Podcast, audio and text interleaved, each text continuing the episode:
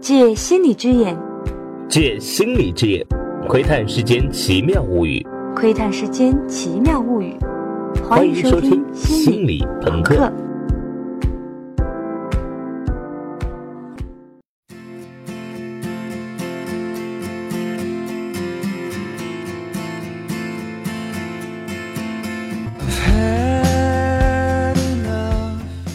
大家好，接下来的几期节目啊，我们聊一聊心理学里一个有点黑魔法意味的技术——控制梦境。没错，就是《盗梦空间》里那种不但知道自己做梦，而且还能把梦里的整个城市对折起来的技术。这么好玩的技术，现实中真的存在吗？不但真的存在，而且啊，每个人都可以修炼。而修炼的方法呢，江湖上分成正邪两派。今天这期和下一期，我们先来讲正派武功。也就是跟着科学家正儿八经的科研成果来学习科学控梦术，之后再介绍邪派武功，看看民间的那些控梦爱好者从实践中都总结出了哪些的控梦法门。好，接下来我们就来说科学控梦术。这一期我们先说基础一点的间接控梦，下一期聊直接控梦。这里间接的意思是啊，我们不是像《盗梦空间》里那样直接在梦里改变梦境，而是通过操纵梦境的素材来改变梦境，曲线救国。具体的方法呢，其实非常简单，可以找一个定时播放音频的设备或 App。如果一般的音频 App 没有这种功能呢，你也可以试试在应用市场里搜索关键词 Lucid Dream，也就是英文的清醒梦。找到这样一款应用之后呢，接下来这么干：假设你准备第二天早上八点起床，那你就提前设定半小时，比如七点半的时候开始播放你事先准备好的音频。当然，如果你不是一个人睡觉，那你就得准备一副戴着足够舒服的耳机了。音频的持续时间呢，最好长一点，因为这种方法没法监测播放音频的时候你是不是正好在做梦，所以我们靠拉长时间来撞大运。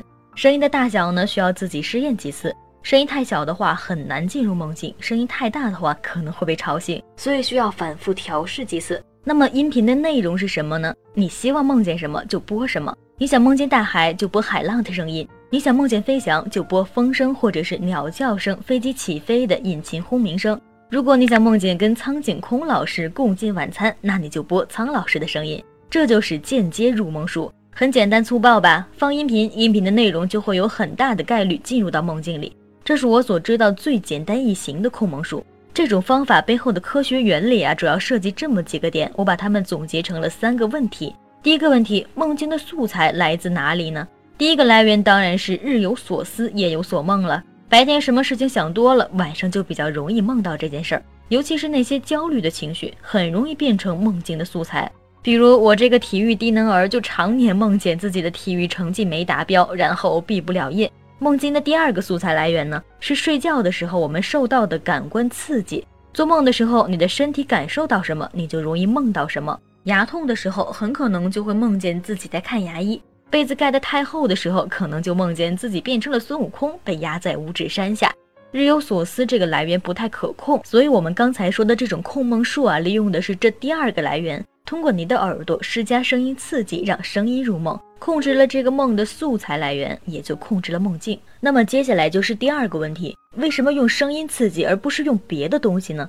我们来看一个实验，早在二十世纪六十年代的时候啊。斯坦福大学的睡眠科学家威廉·德蒙特就做过感官入梦的实验。德蒙特邀请受害者到他的实验室睡觉，等到一观察到他们开始快速眼动，也就是眼珠在不停地转，这是人开始做梦的标志，就开始在他们身上施加各种刺激，要么是在他们耳朵边上放一些叮叮咣咣的声音，要么是用强光照射他们的脸，要么是朝他们脸上洒水。这么折腾十分钟之后呢，再把他们叫醒，问他们刚才梦到了什么。结果，大约有一半的受试者的梦境都受到了这些刺激的影响。被洒水的那些人容易梦见下大雨，听见叮叮咣咣声音的人呢会梦到爆炸，被强光照射的那些人会梦见大火。这位科学家还整理了一个感官刺激对梦境起作用的排名。其中呢，光只影响了百分之九的梦境，声音影响了百分之二十三的梦境，而洒水对梦境的影响最大，达到了百分之四十二。所以啊，光刺激不是理想的选择。这个实验里，它只影响了不到百分之十的梦境。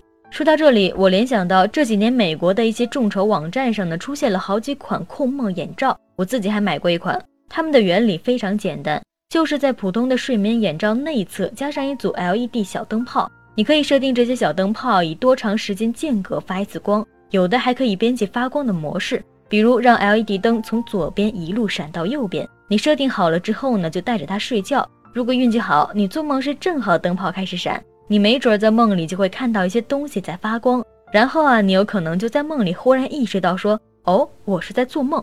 然后呢，你就可以开始控制梦境了。当然，这已经涉及到了直接控梦，也就是清醒梦了。我们下期节目会详细说明。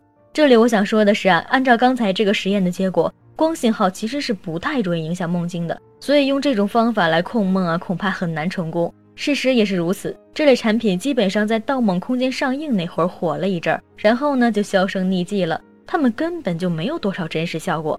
而第二种刺激洒水呢，也不太现实。你很难搞出一个设备，或者是叫个人在你身边守着，在你做梦时往你身上砸水，操作上很不现实。再说了，除非你有特殊癖好，否则你整天梦见下大雨也没什么意思吧？那么最佳选择当然就是利用声音了。按照刚才这个实验结果呢，声音还算是比较容易影响梦境的，而且呢，声音可以传递的信息足够丰富啊，可以播音乐，可以播演讲，可以播广播剧，可以播女神的声音。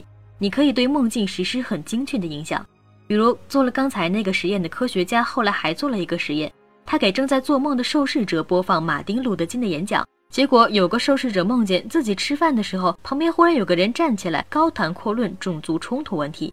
你看，利用声音入梦是不是可以玩出很多花样来？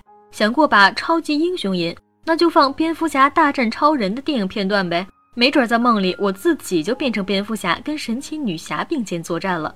这就是为什么利用声音来影响梦境是一个比较理想的选择。接下来是最后一个问题：为什么不是一睡觉就开始播音频呢？这是因为啊，我们每天晚上都要做几轮的梦，但是我们事后能记得的，一般只有醒来之前的那一轮。喜欢实践控梦术的那些达人们都有一个经验，就是睡回笼觉的时候特别容易成功控梦。原因很简单，回笼觉时间短嘛，在回笼觉里实现的控梦，你事后记得。所以啊，如果你没机会睡回笼觉，那我们就只好把播放音频的时间设定在早上醒来之前，期盼这段时间你正好在做梦。好，刚才说的就是利用声音间接控梦背后的三个科学原理。有人可能会说，这不算是真的控制梦境吧？毕竟你不是在梦里主动控制梦境的内容啊。也许你真的梦见跟苍老师共进晚餐，但因为你也意识不到自己正在做梦。所以没法在梦境中强行决定你们俩到底吃什么、聊什么，但是我倒觉得这样反而更好，因为梦境最好玩的就是你以为它是现实。哇，我居然在跟苍老师共进晚餐呢！呵，咦，我在做梦？那我把苍老师召唤出来共进晚餐吧。这两种体验，你觉得哪一种更美呢？好，这期节目就到这里，大家可以来我们的公众号“心理朋克”和我们聊聊你的独家控梦大法。